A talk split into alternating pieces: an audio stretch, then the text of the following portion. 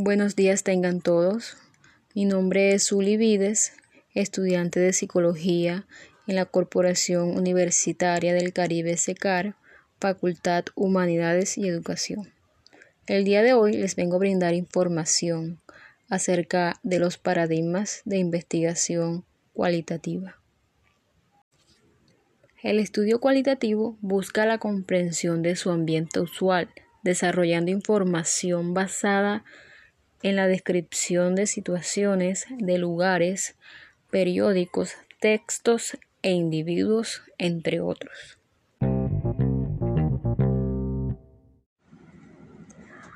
Hace varias décadas, la investigación, las metodologías y las técnicas cualitativas eran ignoradas, rechazadas o minimizadas por parte de la comunidad científica no importando su teoría, temática o disciplina. Sin embargo, actualmente este panorama ha generado un gran cambio, ya que cada vez gana mayor prestigio en el mundo académico.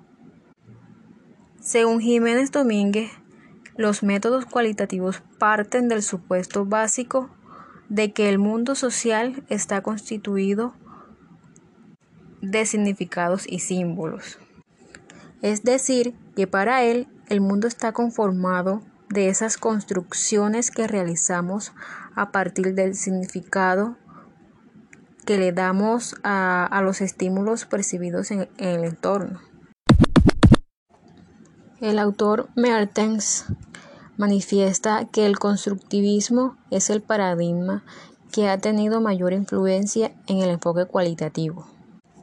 Una de las principales teorías que propone el constructivismo es que no hay realidad objetiva.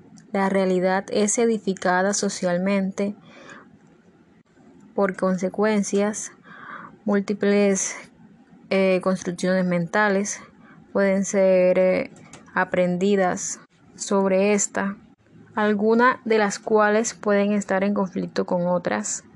De este modo, las percepciones de la realidad son modificadas a través del proceso de estudio. El constructivismo le ofrece a la investigación cualitativa los énfasis en los principales que lo caracterizan. Eh, como número uno tenemos el reconocimiento de que el investigador necesita encuadrar en los estudios los puntos de vista de los participantes. Como número dos, tenemos la necesidad de adquirir cuestiones abiertas. Eh, número tres, puesto que el contexto cultural es importante, los datos deben recolectarse donde las personas realicen sus actividades cotidianas. Número cuatro, la investigación debe ser útil para mejorar la forma en que viven los individuos. Quinta y última, más que variables exactas, lo que se estudia son los conceptos cuya esencia no solamente se capturan a través de mediciones.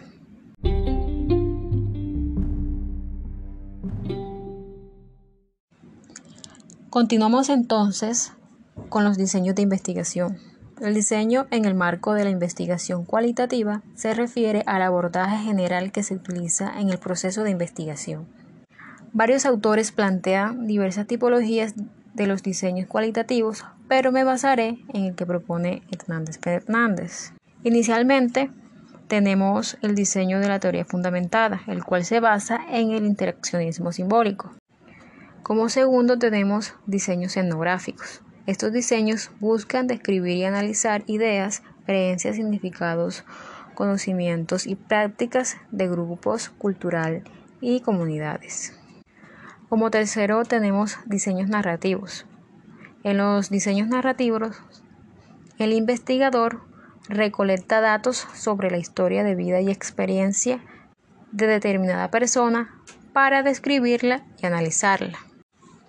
Como cuarto, tenemos diseño de investigación-acción. La finalidad de este es resolver problemas cotidianos e inmediatos y mejorar prácticas concretas. Y por último, tenemos el diseño fenomenológico. Estos diseños se enfocan en la experiencia individual subjetiva de los participantes.